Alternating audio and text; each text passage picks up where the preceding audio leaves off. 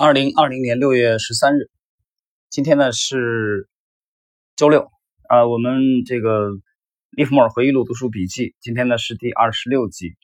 二十六集呢，我们继续来学习本书第十四章啊第二部分的内容啊。这一章我们大概用三期的内容，呃，这章内容其实非常重要。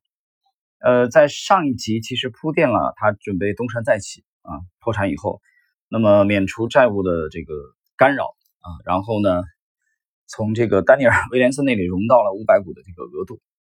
这一集我们重点来讲他狙击伯利恒钢铁，啊，彻底的这个干净漂亮的忍耐六周以后的东山再起。在一九一五年初啊，那些关键的日子里，全世界的经济情况开始好转，而当时我最看好的股票是伯利恒钢铁，我确信它会上涨，但为了确保出手的时候万无一失，我决定等它突破。一百美元的整数关口时再动手。记得我曾告诉过你，依据我的经验，每当一只股票首次突破一百、两百或三百美元时，它还会继续上涨三十个到五十个点，而且突破三百美元之后的上涨速度会比突破一百美元或两百美元的时候更凶猛。我第一次大获全胜的股票是安纳康达，我在它突破两百美元时买进，并在第二天以两百六十美元卖出。我在股票突破整数关口时买进的做法，可以追溯到早期在空中交易耗子的交易生涯。这是一个长期有效的操作原则。你可以想象我是多么渴望尽快恢复到过去的交易规模，我是多么热切的想要开始操作，以至于脑海里几乎容不下其他任何的事情。但我并没有迷失自我。虽然眼睁睁地看着伯利恒钢铁像我预料般的上涨，每天都在上涨，而且越涨越高。但我必须极力克制自己，不要冲动的跑到威廉森·布朗的营业处，并买进五百股股票。我知道，我第一次出手交易就必须得成功获利不可。伯利恒钢铁股票每上涨一点，就意味着我错过了五百美元的利润。一开始上涨十点，就意味着要是我早动手，现在就能加码了。我将不仅仅持有五百股，而是可能已经加码到了一千股。然后每上涨一个点。我就可以赚进一千美元，但我依然不动如山，完全不理会心中的希望和信念，声嘶力竭的呐喊，只听见经验发出的冷静声音和常识发出的谆谆教诲。只要筹集到一大笔资金，我就能承担抓住机会的亏损代价。但如果没有一大笔资金，即使是很微小的机会，对我来说也是可望而不可及。好不容易。挨过了六个星期耐心的等待，常识终于战胜了贪婪和希望。当伯利恒钢铁突破九十美元的时候，我的心开始动摇和滴血。我极力看好这只股票，竟然没有放手买进。当它涨到九十八美元时，我告诉自己，伯利恒将突破一百美元。一旦它突破一百美元，将继续上涨。报价纸带显示的再清晰不过了。事实上，它正用高音喇叭向全世界播报。它即将突破。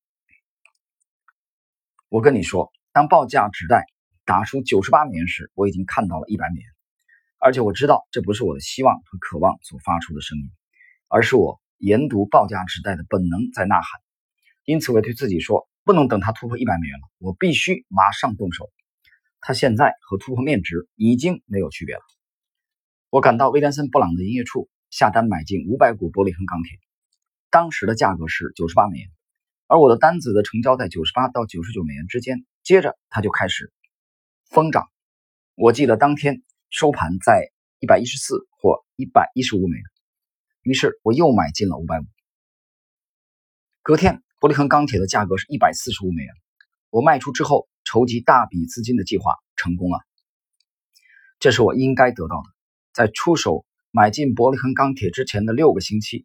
是我这辈子最煎熬、身心憔悴的日子，但耐心等待是非常值得的。区区五百股的资金，我什么事也办不成。但现在 我已经有足够的资本进行大规模的交易了。无论你做什么事，开始就对是很重要的。伯利恒交易之后，我操作的非常成功，好到你都难以相信，这是同一个人在操作。事实上，我确实已经变成另外一个人。以前的我疲惫又焦躁，屡屡犯错，而现在的我身心轻松，无往不利。没有了债权人的骚扰，也没有了缺乏资金的烦恼。这些事不再干扰我的思路，或者干扰我倾听经验的真实声音，所以我能够一路的赢下去。停顿一下啊，这里利弗莫尔其实又强调了他之前一个很重要的经验，就是啊，对中短线操作而言，从一开始就正确，非常的重要。一开始就对，就是你你做笔单无论多还是空啊，你开始就被套牢，这是一个非常不不吉利的信号。反过来，如果你你这个择时的部位啊时机非常的精准的话，那你应该很快的就获利啊，这是一个经验。我们之前对这一点呢有非常详细的解释，在我们这个系列专辑里边，大家可以再去听一听。就在我持续赚钱之际，突然传来了路西塔尼亚号被击沉的消息，市场因此而大跌。每隔一段时间，人们的心窝就会遭到这样的一记重拳，仿佛在提醒他一个可悲的事实：没有人对市场的判断能够永远正确，也没有人能够永远免于意外事件的影响。我听人家说，路西塔尼亚号被击沉的消息不应该会对专业投机客造成沉重的打击。他们还说。早在华尔街知道这件事情之前，他们就知道我没有那么聪明，未能提前听到消息而逃过一劫。只能告诉你，由于我没能预料到路西塔尼亚号事件的影响，再加上其他一两次因为我没有那么聪明，未能预见反转走势，因而造成亏损。因此，到一九一九一五年底，我在经纪商账户上的余额只剩下十四万美元。虽然这一年大部分时候我一直看对市场走势，但却只赚到这么多。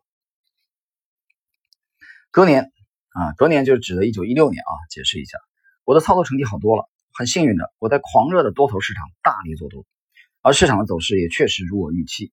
因此，我除了赚钱之外，没有别的事可做。这让我想起已故的标准石油公司的罗杰斯讲过的一句话：当一个人的财运来的时候，想挡也挡不住，就像下大雨，没带伞出门，不被淋湿也难。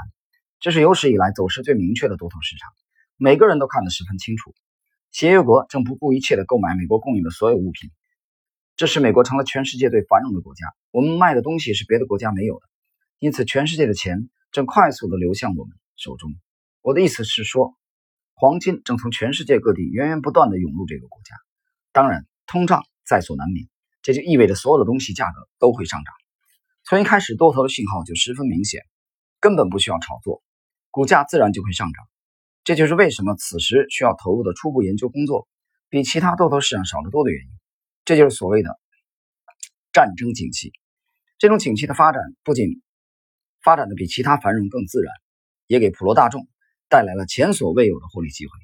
换言之，在一九一五年从股市中赚到的钱，远比华尔街史上任何一次的多头市场还要多。停顿一下啊，那么。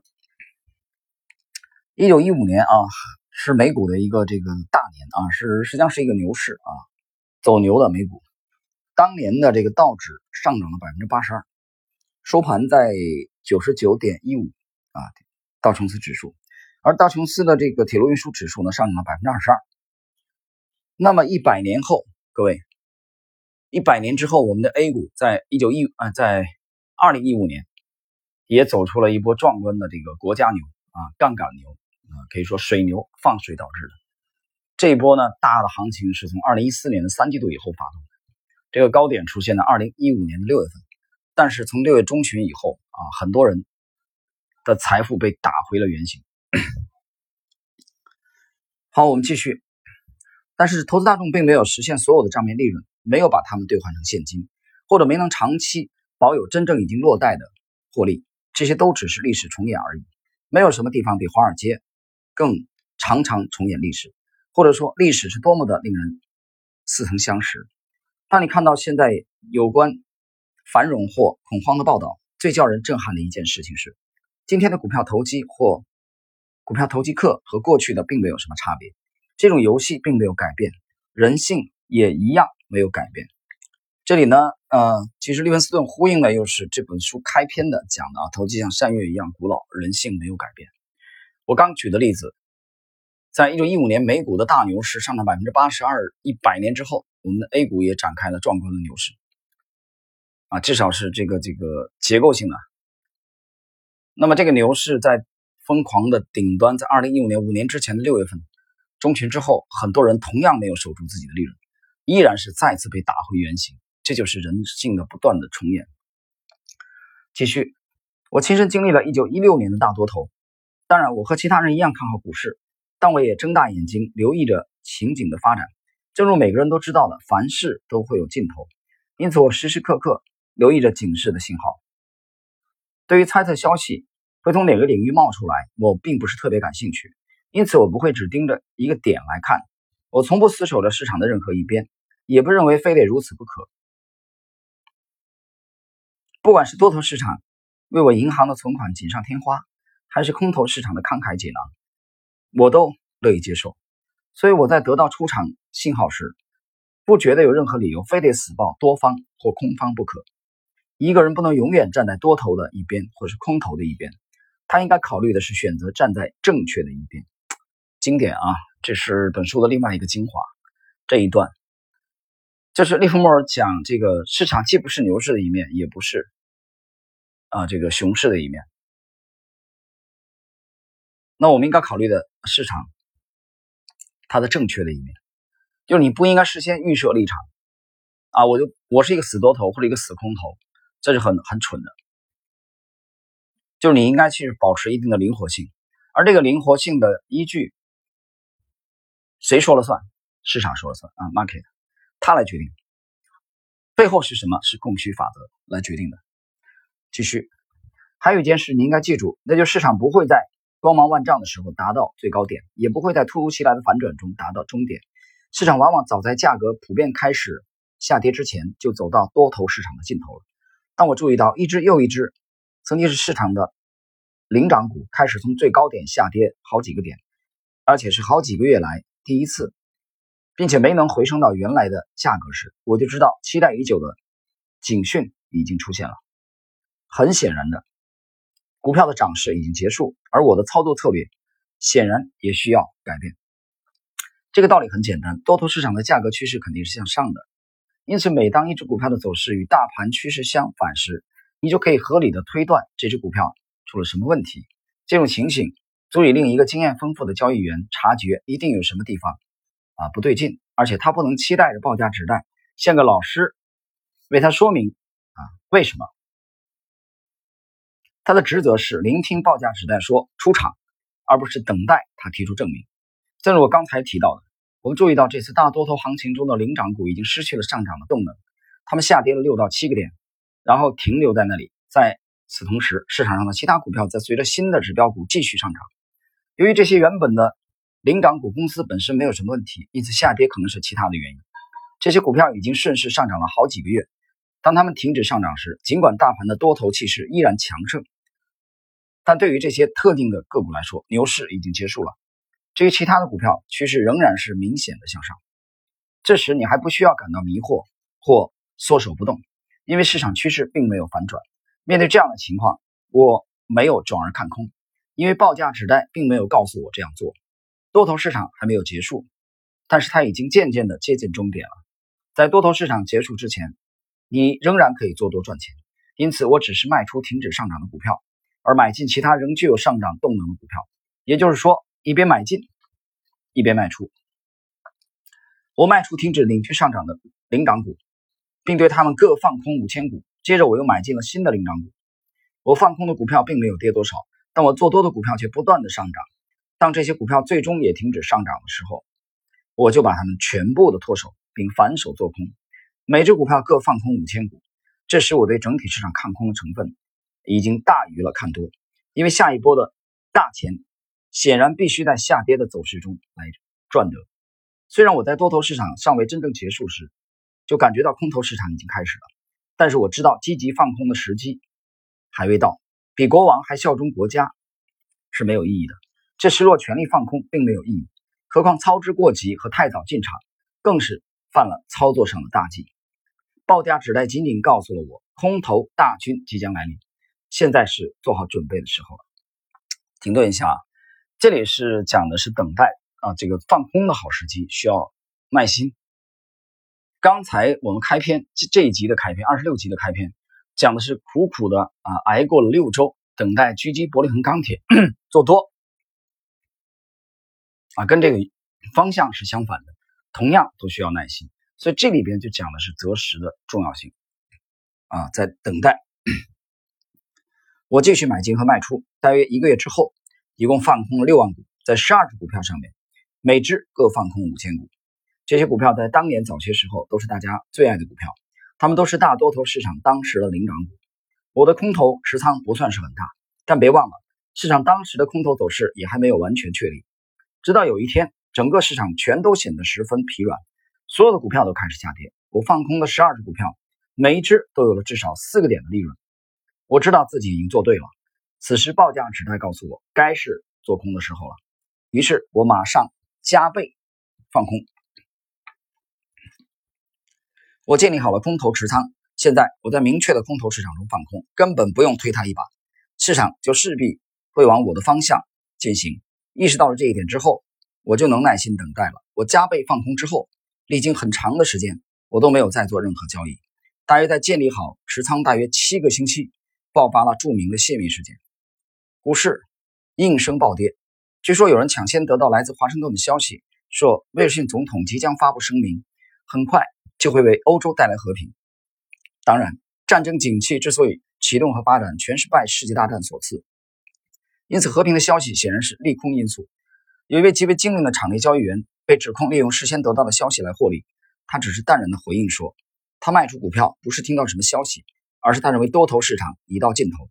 我自己也是在七个星期之前就加倍放空了。泄密消息一出笼，市场立刻暴跌。我当然借着这个机会回补了空头持仓，这是唯一的正确操作方法。当市场突然发生非预期的重大事件的时候，你理所当然不应该错过命运之神对你的恩赐。原因是面对如此的崩盘，才会有足够大的市场让你轻松的反向冲销掉空单持仓。因此，这是把账面利润转换成现金的良机。即使在空头市场，要回补十二万股的空头持仓。而不会因此而推高自己的买价，这是很难办得到的。你必须靠等待才能买进如此大量的股票，而且不会让账面利润有受损的状况出现。必须说明的是，我从未料到股市会在这个时候因为这种原因而出现暴跌。但是，正如我告诉你的，凭着我长达三十年的经验，这样的意外往往也只是沿着最小阻力线进行的现象而已。而最小阻力线正是我建立。持仓的依据，另一点也需要牢记：永远不要奢望卖在最高点，也绝对不要尝试在高档放空，这样是不聪明的。应该要在回档之后没有反弹的时候再放空。停顿一下，这里他再次强调了最小阻力是他建立持仓的依据啊，所以最小阻力对利弗莫尔整个这个体系来说啊，是核心中的核心。一九一六年，我在多头市场期间持续做多。然后在空头市场开始时反手做空，最后净赚了三百万美元。正如我所说的，一个人不必永远站在市场的某一边，至死方休。有时要站多头，有时要站空头。那年冬天，我和往常一样南下棕榈滩度假，因为我非常喜欢海钓。那时我放空了股票和小麦，两者都已经有了可观的利润，我没有任何烦心的事情。悠哉的享受生活，当然，除非我去欧洲度假，否则我不可能完全不接触股票和商品市场。例如，我在纽约州北部啊阿迪朗达克山区的房子里，就安装了直通经纪商办公室的电话电报线。那么最后这一段啊，今天二十六集的这个最后这一段，啊，他讲的很清楚，一九一六年他最后净赚了三百万美元。我们记得非常清楚啊，在一九零七年。他做空啊，包括安娜这个康达的股票，进入了他人生的一个一个新的巅峰啊，获利三百万美元。但是隔这个隔年，一九零八年，由于帕西托马斯，呃，受帕西托马斯的影响，他就这个亏掉了百分之九十，后来又全部的倒亏啊，后来还欠账，随后又苦苦挨了四年啊，饥寒交迫的日子，操作也没方向，简直是换了另外一个人。直到我们这一章啊开始了第十四章，利弗莫尔的人生出现了另外一次重大的转机，就是靠狙击伯利恒钢铁，靠区区的五百股的额度，也就是我们这一集啊重点描述的内容啊，他在一九一五年、一六年打了漂亮的翻身仗。我根据数据的这个数据的这个统计啊，还原历史的，他在伯利恒钢铁的这一笔上的盈利啊，它的利润应该是在五万到十万美元之间啊。对当时的他已经破产的情况下啊，这个这笔资金还是对对利弗莫尔而言是难能可贵的。好了，朋友们，我们今天的第二十六集啊，对第本书第十四章第二部分的学习就到这里。在下一集啊，我们将进入第十四章的最后的这部分的内容。